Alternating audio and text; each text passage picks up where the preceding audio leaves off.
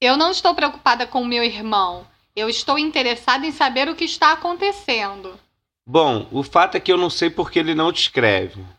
Mas eu quero que você me ajude. É por isso que eu vim aqui hoje. Como eu posso te ajudar? Eu não posso responder todas as suas questões. Por que não? Isso é muito importante para mim. Você verá. Bom, em minha opinião, você está fazendo perguntas sobre coisas que não dizem respeito a você. Por que não dizem respeito a mim? Aqui é a casa de seu irmão. Ele toma conta da vida dele. Ele vive por ele mesmo. Mas ele é meu irmão. Eu me preocupo sobre o que acontece com ele.